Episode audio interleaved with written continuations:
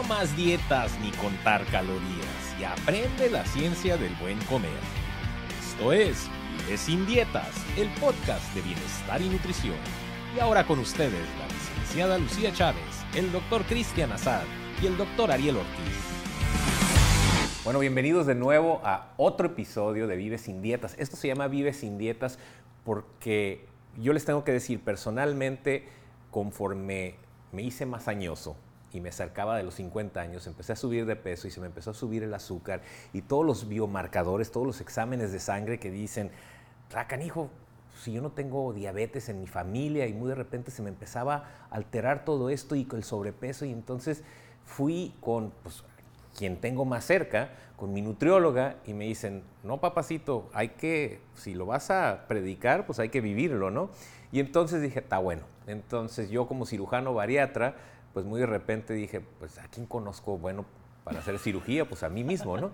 Pero como no me pude hacer cirugía, dije, pues voy a hacerle caso a la nutrióloga y ella fue la que me abrió los ojos hace casi, pues ya estamos casi cerca de 10 años en donde yo me convencí de cambiar mi estilo de vida. Y mi estilo de vida cambió dramáticamente y la disfruto muy bien, porque no me privo de cosas naturales, solo me privo de cosas artificiales.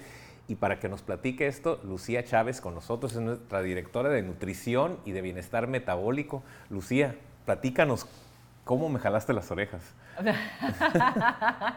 Oye, pues empezando por lo más sencillo, reconociendo lo que es el alimento. Porque así como hemos hablado de que, nos, de que hemos normalizado las enfermedades, también hemos normalizado los alimentos. Híjole, es que de verdad me trabo porque ¿por qué les decimos alimentos? No son alimentos, son pseudoalimentos, son alimentos fake. O sea, ¿por qué yo tengo que desperdiciar tanta saliva y tanto esfuerzo en aclarar que es un alimento, que es orgánico, que es eh, con pastura, que es... O sea, ¿por qué tengo yo que hacer esas aseveraciones? Y no la industria alimenticia mejor aclarar este es una proteína con glifosato que va a dañar intestino, ¿no? Eh, este es un submarino este, relleno. Es, como más fácil decir, a ver, alimento es algo que crece en la tierra, ¿sí? O debajo de la tierra, o sale de un árbol, o, o viene de un animal. Claro, piensa como cavernícola y seguro le vas a atinar. Entonces, y si piensas así, hay muchas cosas que sí son muy fáciles de comer los granos no son muy fáciles de comer. Entonces, si tú vas a una pradera de trigo y empiezas a sacar, para empezar tiene espinas y luego está bien duro. E, este, el oatmeal, eh, oats, ¿qué son? Este, avena. Avena. La avena. La avena, no, pues la avena, no, la avena no viene planita. La avena es, es otro, entonces, ah, pues no, o sea, tardarías meses en suficiente para poderte llenar. Y además es tóxico para el intestino, te incomoda, versus una verdura, una fruta, una hoja, pues están en todas partes y te las comes y no te, te caen bien, te, ayudan al tracto digestivo. Pues, un arco, un, un arco, no un arco, un arco, un venado, por los destazas, lo cocinas ahí, sí, un arco, ¿no? Entonces, eso es natural. Y cuando empezamos a hablar de comida artificial, digo, podríamos gastar todo un, todo una serie de programas en lo que es no es natural, pero basta en decir, de los 800 mil productos registrados en Estados Unidos, eh, productos artificiales que se llaman productos procesados, 70% de ellos tienen azúcar. Y el azúcar, hay como la ven, no existe en la naturaleza. Y me van a decir, sí, sí, sí existe, porque la caña. A ver, trágate una caña, así, sin, sin herramientas. Órale, pues, no vas a poderte ni comer lo equivalente a una cucharada de azúcar pues, porque se te van a caer los dientes tragándote una caña. No, pero también la miel, a ver, embíchate, encuérate y ve, sácale la miel a las abejas. No se puede, ¿verdad? En la naturaleza, ya lo decíamos en el programa pasado, te pone barreras. Nosotros somos los que le dimos en la torre a esas barreras a través del procesamiento de la comida y entonces eso es lo que comemos. Y algo que les digo a mis pacientes, ¿sabes lo que es la comida procesada? Ah, no, ¿qué es, doctor? Lo mismo que cuando vas al baño, es ah, comida procesada. ¿Sí o no? Es chat. Así es, está procesada. No tiene el mismo valor alimenticio que tenía al comienzo. Y como no se hacen en cocinas los alimentos procesados, se hacen en laboratorios y en fábricas. Cuando ustedes ven, ejemplo, un ejemplo, vamos a hablar brevemente, hablábamos de inflamación el episodio pasado. Y una de las cosas que a mí me llamó tanto la atención es hacer un estudio más profundo de las grasas buenas y grasas malas. Y entonces los pacientes me dicen, no, pues las grasas malas son las de puerco. a ver, no, las grasas malas están manufacturadas por el hombre. La naturaleza no te da grasas malas. ¿Qué nos puedes platicar de grasas? Bueno, dentro de estos alimentos procesados, la industria alimenticia incluye más de 12.000 químicos a estos alimentos procesados y eso es lo que estamos comiendo. También incluye microplásticos, incluye también este, metales pesados que, bueno, también son, son tóxicos, ¿no? Pesticidas, eh, fungicidas, herbicidas, fertilizantes químicos. Claro, claro. Entonces, un alimento procesado va a ser rico en químicos, va a ser rico en azúcar y o, ¿no? ¿Por qué digo IO? Porque de repente llega también el paciente y dice, fíjate, me encontré este yogur triple cero, no tiene grasa, no tiene azúcar. No Pues ¿qué tiene? ¿Qué es? O sea, ¿qué es? Pues, entonces, entonces ¿qué tienen? Pues, identificar lo que realmente es... Es más, los invito a que cambien su mentalidad y piensen nutrición. Ya no piensen alimentación o comida, porque todo, toda la forma en la que estamos viviendo nos ha confundido. Hay demasiada información allá afuera y nos quieren vender algo. Entonces, piensen en nutrición. Cuando tú piensas en nutrición de forma intuitiva, vas a, vas a decidir muchísimo mejor los alimentos. Entonces decías, ¿cómo le hacemos para, para cambiar? O sea, ¿cómo cambiaste tú? ¿Cómo, cómo le hacemos para, para cambiar? Precisamente reconociendo esto. Y cuando reconozcas nutrición, entonces vas a dejar el debate o el argumento de que estás peleado con el azúcar, Lucía, ¿no? O sea, ¿qué tiene de malo comer este, pan, arroz, tortilla, etcétera? No, no, no, cómetela. Vamos a pensar, cómetela, ¿ok? Pero primero comes nutrición. Primero te llenas de nutrición y luego cómete lo demás. Y te vas a dar cuenta que no vas a llegar ni siquiera vas a llegar ahí. Entonces no se trata de, ay, quitas todos los carbohidratos. No, no estamos quitando todos los carbohidratos. Hay que ser razonables en, términos de cuántos carbohidratos se puede utilizar y luego hablaremos también de cuántos se, puede hacer. Una cosa es cetosis y otra cosa es evitar detonar la insulina. Pero, pero regresando a los alimentos procesados, o tienen azúcar que no te da absolutamente nada de nutrición, o tiene químicos que te van a secuestrar la nutrición que tienes para poderlos desintoxicar. Entonces, un, gran cambio de mentalidad que va a tener un gran beneficio por, salud es eso, diferenciar entre alimentos y nutrición. Por eso quiero empezar con al revés. No les voy a decir eh, de lo que les, siempre les venimos diciendo en el programa, cuidado con los carbohidratos. Vamos a hablar de grasas, porque todo el mundo le tiene miedo a las grasas, especialmente las mujeres, especialmente las mujeres de cierta edad, este, no grasas, ¿no? Y a los niños no grasas y todos los alimentos no grasas. Vamos a hablar de grasas. O sea, ¿por qué le tenemos tanto miedo a la grasa? Bueno, porque la institucionalizaron, quitaron las grasas como una recomendación para las guías poblacionales. Y lo que hicieron fue meter precisamente carbohidratos que se convierten en azúcar. Y lo hicieron. Para darle sabor a la comida. pues sí, porque cuando le quitas la grasa al alimento, pierde, pierde el sabor. Y lo hicieron en base no a ciencia, lo hicieron en base a las opiniones de algunas personas que tenían sesgada la opinión y dijeron, no, pues con toda seguridad, si tú le echas al caño grasa, pues se va a tapar el caño. Entonces lo mismo va a ser con el corazón. Ok, hay que evitar las grasas. Pero en este mundo hay alimentos esenciales y alimentos no esenciales. Los esenciales son los que necesita tu cuerpo comer porque no los puede producir. Y de esos son grasas, son proteínas pero, pero no son carbohidratos. Correcto. puedes vivir sin un carbohidrato toda la vida y ser exageradamente sano. Entonces, hablábamos de las grasas. Vamos a hablar de las grasas naturales y cuáles son buenas. Creo que la hipótesis era razonable, pero ya se demostró que, que no, no era la hipótesis correcta. Ah, claro, la, de que las grasas te tapaban. Nunca se ha comprobado, ¿eh? De hecho, todo lo contrario. Eh, no, sí se comprobó que, no, no, O sea, se comprobó que entre más grasa comes, más sano eres.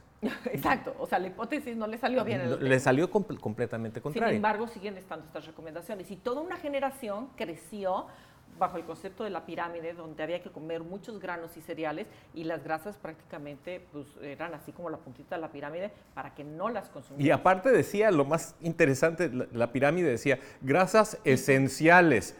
O sea, y come poquitas de ellas, pues que no son esenciales. O sea, y carbohidratos no esenciales, come muchos de esos. Sí, ¿Y qué es lo que pasó? Jamás creyeron que el, la- el carbohidrato está íntimamente relacionado, especialmente el procesado, al acúmulo de grasa. Jamás creyeron que el carbohidrato estimula la insulina y la insulina está íntimamente asociada a diabetes, a hipertensión, a todas las enfermedades crónicas, incluyendo cáncer. Entonces, aparentemente esa pirámide, lejos de ayudarnos, nos hizo una población tan enferma. En los años 20 y en los años 30, 1920, no se conocía la diabetes como se conoce Claro. ahí. Hoy, no se conocían los infartos. El cáncer estaba al 1%, ahorita está al treinta y tantos por ciento a nivel global. Y todavía la gente cree que cuando tiene triglicéridos altos y colesterol alto, se tiene que quitar las grasas, se tiene que quitar el camarón, Claro. se tiene que quitar la yema del huevo. O sea, ya no, no va por ahí. Es el azúcar. La estás metiendo por algún lado. Es revolucionario este concepto y, a ver, entonces, si tienes mucha grasa en la sangre, colesterol y triglicéridos, ¿puedo comer grasa? Pero por favor, hazlo. Para que, o sea, no podemos seguir haciendo las mismas cosas y esperar tener un resultado diferente. Claro. Yo lo digo, yo lo dijo Einstein, es, un- es el mejor Entonces, del el que tiene el colesterol alto, tienes dos opciones, o tomar medicamento y disminuir la grasa, o dejar el medicamento, dejar el carbohidrato y comer grasa. Correcto. Ok, muy bien. Entonces, ahora, las grasas son indispensables para que produzcas tus hormonas. Son indispensables para que protejan a la celulita que está nadando en el pantano. No, eso es su traje de baño. ¿no? So- O sea, solo todas las células del cuerpo. ¿ah? todo, todo solo, nada más. Nada Exacto. más. Incluyendo las neuronas, Las que del son cerebro. las que van desde acá hasta allá. Todas Pero, las células. ¿Es eso o tomar una pastilla de ansiedad, ¿no? Para, para relajarte. Pero de todas maneras, la bronca va a progresar. Te Sí, estarás claro. relajadito, pero la bronca sigue, nada más no te das cuenta. Las grasas producen o sintetizan tus hormonas, estrógenos, progesterona, testosterona, se produce a partir del HDL, colesterol. Entonces te dan una pastilla para bajar el colesterol total, también estás bajando el HDL y eso va a afectar a tus hormonas. ¿Te lo dijeron? ¿Te lo dijeron como efecto secundario de la toma de medicamentos? No, ¿por qué? Porque es más fácil darte la pastilla y porque además tú vas por una pastilla. Ese es uno de los errores Claro. que cometemos como pacientes. Cuando vamos al doctor no esperamos que nos vayan a enseñar por tres meses cómo comer, ¿no?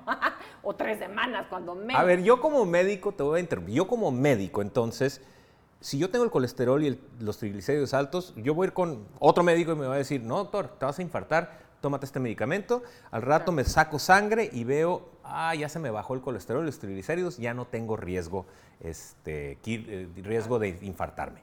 Ya me curé. Pero se te bajó la energía y se te bajó la Ah, testosterona. bueno, y, y ahorita es- vamos a hablar de, del efecto que tuvo ese medicamento sobre mí o, o sobre cualquiera de ustedes. Pero si a ti te llega el mismo paciente con colesterol y triglicéridos altos, ¿qué les haces y qué respuesta tienen? Primero, obviamente, tenemos que cambiar todo lo que está comiendo. Entonces, el paciente tiene que estar dispuesto. Tú tienes que querer cambiar realmente, ¿no? Pero si, lo haces pasito a pasito y además tienes estrategias que no tengan que ver con dietas, vives sin dietas, no es calorías, no es porciones, no es equivalente, sino que reconozcas la nutrición. Y uno de los factores más importantes de nutrición son precisamente los ácidos grasos esenciales. Entonces, estos los vamos a encontrar en aceites y grasas saludables. ¿Cuáles son? Pues son los pescados grasos como el salmón, como el atún, como inclusive la sardina tiene. La sardina, claro. ¿no? O sea, y esa es barata, no me di- no y no, podemos tiene, decir que y no el- tiene mercurio. y no tiene mercurio, Right. o sea, es una maravilla. Este, podemos también estar incluyendo los, ah, las grasas de origen vegetal, como son las nueces y las semillas, las semillas de chía, las semillas de linaza extraordinarias también con el efecto que tienen hormonal en tu cuerpo. Entonces, las grasas de las frutas, no hay grasas. el aguacate. Eh, Lo consideramos grasa. Yo sé, hay varias clasificaciones, sí, la botánica, sí, que crece aquí, que crece allá, pero la aplicación metabólica, pues vamos a hacer unos grupos de alimentos O- completamente oye, distintos. entonces, pero, pero sí, la manteca es re mala, ¿ah? No, la manteca es buena dependiendo de que el cerdito haya sido feliz. La margarina está hecha por el hombre. Y no importa que digan que tiene agregados ahí omegas 3 y esto, pues mejor suplementate tú con un omega Claro. 3. Es lo mismo que hayan hecho ellos lo que hicieron. Oye, entonces Crearon una margarina, le pusieron Entonces, una pastilla. la- ya me dijiste que la manteca no es, no es mala. ¿Y la mantequilla? Es buenísima si la vaquita fue feliz. Entonces, esa es una ventaja que tenemos en México todavía y en Latinoamérica, que muchos de nuestros eh, recursos alimenticios vienen de lugares que no se han modernizado tanto como Estados Unidos y como otros países modernos, ¿no? Entonces, no tenemos esa infraestructura de pesticidas, herbicidas, fungicidas, fertilizantes químicos, plásticos. Eh, ejemplo, ustedes se van a Oaxaca y en Oaxaca yo le pregunté a uno de los, oiga, señor, ¿y usted le pone herbicida? ¿Qué es eso, don? No, pues eh, el matahierbas. Sí, claro, el matahierbas. ¿Qué le ponen? No, es Ramón y Pablo el que matan la hierba. Y entonces, pues, pues sí, pues no hay dinero, no hay suficiente economía para pagar todo. Entonces están comiendo muy, muy puro porque recuerden, el alimento que ustedes comen de algún lugar sacó la nutrición. ¿Y de dónde la sacan? De la tierra. De la tierra, del sol, de la irrigación. ¿Cómo es? Entonces, si tu tierra es limpia, buena, fértil, crece algo, agarra, este, produce todos los micronutrientes, fitonutrientes, etcétera, y entonces te comes ese, ya sea verdura, fruta, que sale un árbol, whatever, o el animal que comiste, pues se comió eso y luego tú, tú te comiste el animal, o el animal produjo ese alimento como eh, quesos, leche, etc. Así es como es la cadena de la vida. Por esto esto de Vive sin Dietas es un estilo de vida, es cambiar la manera que pensamos porque todo el alimento nace de la tierra y del sol y de ese bienestar, no del mercado, ¿no? Claro, claro. Entonces, que tus grasas sanas, tus grasas saludables van a ser las de alimentos de origen animal, que el animalito sea de, que haya tenido una buena vida, ¿o no? O sea, que haya sido criado conforme a su raza, lo que le corresponde también, comer, ¿no? Entonces, Como por la vaca que le dan grano, que es muy americanizado, y entonces dicen, no, es que el- la vaca que le dan puro elote, pues está llena de grasa, así muy rica. Sí, sí está muy rica, pero siempre te queda así una, la boca así mera pastosa, ¿no?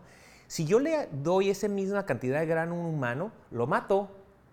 ¿Y por qué no se muere la vaca? Porque la sacrifican a los seis meses antes de que se muera de un infarto. Y lo que te estás comiendo son las toxinas de, la de un animal envenenado y por eso la carne americana no se puede exportar a, a Europa, es prohibida. Claro. Eso, la cantidad de antibióticos que le ponen, ¿por qué? Porque no está comiendo su alimento natural, entonces se sobreinfectan de E. coli y ahí se andan muriendo de enfermedades hemorrágicas los niños pobrecitos cuando se fueron a comer una hamburguesa a McDonald's porque tenían una enfermedad de E. coli hemorrágica. Y aparte le ponen hormonas para que crezcan rápido y crezcan el músculo, pero el músculo todo guango. Y fíjense cómo hay ciencia detrás de esto, pero esto no lo van a, porque eso es economía, todo se mueve con lana, ¿no?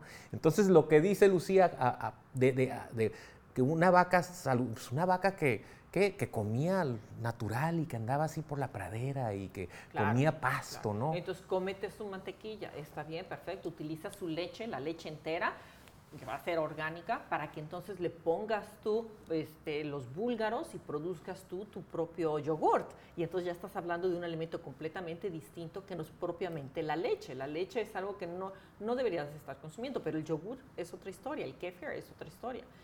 Por- porque tiene bacteria viva, ¿no? Claro, y, Y- y- y ya no tiene la lactosa, y porque la, bacteria la utilizó para convertirlo en otro alimento. Y lactosa para, para ustedes, para que nos estemos hablando el mismo idioma, es simplemente un azúcar, una variedad de azúcar a la cual nos hacemos intolerantes conforme vamos creciendo. Entonces, hay mucha gente que es muy intolerante a la, a la lactosa y se vuelven muy pedorros y otras cosas, les da diarrea y demás. Pero hay ciertos alimentos que son muy nutritivos. Hay muchos quesos, especialmente los quesos sólidos, los quesos europeos, los Claro. quesos de cabra, que son, son increíbles. Entonces, hay cosas que debemos estar comiendo y cosas que no, ¿no? Entonces, la leche como tal, pues, realmente sí es nutritivo, pero especialmente si eres becerro, porque es leche de vaca, ¿no? Y número dos, si eres un adulto y ya estamos atiborrados de azúcar, pues la leche tiene mucha azúcar. Entonces, por eso dice Lucía, pues no hay que concentrarnos en eso, pero si hay productos lácteos, otro producto lácteo? Este, o bueno, más bien grasas, ¿no? O sea, sí, grasas. Entonces tenemos como grasas, sí que pudiera ser la leche entera, la mantequilla, puede ser el tocino siempre y cuando sea de... Entonces la leche no entera, explícanos, la leche no entera tiene menos, que, menos grasa. Menos grasa. Entonces tiene más azúcar. Y puede ser que le hayan quitado el azúcar, pero y entonces otra vez... ¿Qué, tiene? ¿Qué es? ah, es agua blanca. y, ya le pone texturizante, ya es altamente procesada, entonces es no. Ok, del cerdito, todas las partes del cerdito, está genial. O sea, es dificilísimo encontrar ahorita jamón de cerdo. O sea, yo voy al supermercado y me frustro enormemente. O sea, si, si tú estuvieras en una esquina del supermercado y, no sabes que yo estoy ahí, te darías cuenta porque del otro lado, en la otra esquina, estaría yo como, ¡ja! ¡No! Y en otras estoy, ¡ja! o sea, ahí es como van a saber que estoy en el supermercado. Pero el jamón de cerdo es imposible, porque ahora todo es jamón de pavo. El pavo no tiene jamón. O sea, es un producto altamente procesado y le pusieron el colorcito rosita para que parezca del cerdo, porque tú como consumidor estás ejerciendo tu poder de consumidor queriendo que sea igual al de cerdo. Que, o sea, ¿cómo quieres un alimento diferente que sea igual a otro? A ver, entonces de nuevo el cerdo, o sea, la gente está pero asustadísima del cerdo. No, hombre, delicioso y además cochinita pibil riquísimo en vitaminas B6 que ayuda a los procesos de metilación. La metilación tiene que ver con eh, mantener tus genes estables, tiene que ver con que metabolices bien las hormonas, entonces los estrógenos malos se van estrógenos buenos. No nos vamos a complicar, come carne de cerdo. la, la, grasa de los patos, ¿no? O sea, extraordinaria, adelante lo, que viene siendo el aceite de oliva, lo que viene siendo el aguacate, el aceite de aguacate, por supuesto, las aceitunas, que incluyas nueces, semillas, semillas de linaza, de chía, de ajonjolí, de calabaza, este, que incluya... Aceite de coco. El, aceite de coco, poco. Qué, miedo. Poco, poco, pero sí el aceite de coco este, el aceite MST, que viene siendo un concentrado del aceite de coco, entonces también ese un poco. Hay diferentes tipos de aceites vegetales que sí son válidos utilizar, asegúrate nada más que son orgánicos, pero lo que sí definitivamente es no, viene siendo el aceite de canola, el aceite de soya. El aceite de maíz. El aceite de maíz. Entonces, esos tres, por favor, no, porque esos son los que contribuyen al pantano de, de toxicidad. Y para explicarles desde el punto de vista eh, vamos a decir, eh, científico breve, cuando uno se produce un aceite, el aceite que es natural, ejemplo, ustedes ven un maíz, el maíz naturalmente no tiene aceite, pero si ustedes agarran una aceituna y la pisan en su alfombra, va a dejar la huella de aceite. Entonces es muy rico en aceite la aceituna. Para sacar o extraer aceite de ciertas semillas o ciertos granos como, como lo que platicábamos ahorita de estos de, el, mazola o el whatever, hay que extraerlo, calentarlo, enfriarlo, pasarlo por procesos químicos y luego por procesos eléctricos para lograr sacar ese aceite y luego después cuando sale ese aceite parece moco de elefante gris. Y una vez ¿Cómo es ese moco Pues es, gris, pero como te, lo imaginas, así, moco de elefante gris. Y entonces lo tienen que purificar, cristalizar y al fin lo meten en una botella y luego te lo sirven. Entonces, cuando tú ves ese proceso, pues no se te hace apetecible porque haz de cuenta una refinería de petróleo, es se ve exactamente la misma una refinería de petróleo y gasolina que una refinería de aceite comestible. Pero si tú ves una almazara, donde se agarra y se agarran las aceitunas, las cortas, las hechas, las, y sale entre dos piedras dando vueltas un aceite, eso se llama aceite natural. en inglés es cold express o en expresión fría, que fue comprimido frío, sin temperatura. No quieres que ninguno de tus aceites sean estabilizados con temperatura, porque ahorita las teorías aparentemente ya están apuntando que los, muchos de los infartos y de los problemas inmunes que tenemos es porque esos aceites alterados con temperatura o químicamente, nos están afectando nuestras células de la vascularidad, del cerebro, nuestras hormonas, nuestro páncreas, etcétera, ¿no? Entonces, por eso es más fácil acordarse de los aceites buenos. Y de nuevo, ¿cuáles son los aceites y las grasas buenas? Los que vienen de animales felices. Eso puede incluir la mantequilla, puede incluir la leche entera, puede incluir el tocino, puede incluir también este, las, ya de alimentos vegetales, el aguacate, lo que viene siendo las semillas, lo que viene siendo nueces, aceitunas. Entonces, si tú estás por ahí, vas a, vas a, vas a estar haciendo una buena elección de, de los aceites. Todavía en las guías se recomiendan aceites vegetales, o sea, aumenta tu consumo de aceites poliinsaturados vegetales. Y eso es dramático porque esos son ricos en omega 6 y son los que se van por esa ruta que se llama la ruta araquidónica que promueve inflamación. Inflamación crónica, inflamación que se refiere a cómo viven tus células, en un pantano tóxico o no. Entonces, hace miles de años la relación era 1 a 1 entre omega 6 y omega 3. El omega 3 es antiinflamatorio.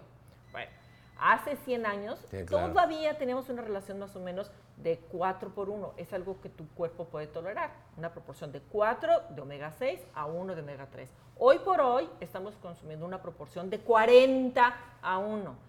Entonces hay que bajarle al omega 6, hay que bajarle a los aceites vegetales y hay que aumentar lo que viene siendo los omegas 3. Por supuesto, los pescados grasos y el aceite de, pescado es indispensable, no lo había mencionado, pero es otro de los aceites. Entonces, ejemplo, yo que... Baja omega 6, sube omega 3. Un ejemplo, yo frío huevos en, en la mañana y utilizo este, aceite y le pongo aceite para en la comida y aceite, o sea, es demasiado aceite. No. Y por favor no tires la yema. No, no, no, bueno, o sea, yo, yo, yo limito mi consumo de huevos porque el colesterol se me puede subir de 48 a 52 en la mañana. No, dos, dos, huevos al día está bien con la yema. La yema es la parte más importante del huevo. Utiliza tantita mantequilla, un aceite de oliva extra virgen y disfruta tus huevitos. No vayas a utilizar aceite de aguacate porque se ponen verdes y entonces ya, no te va a gustar. Pero podrías utilizar aceite de aguacate. Esto fue tu podcast, Vive sin dietas.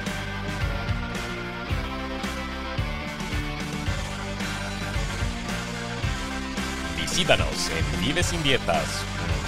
La información en este podcast no pretende ni implica ser un sustituto del consejo médico profesional, diagnóstico o tratamiento. Se le recomienda que revise toda la información sobre cualquier condición médica o tratamiento directamente con su médico.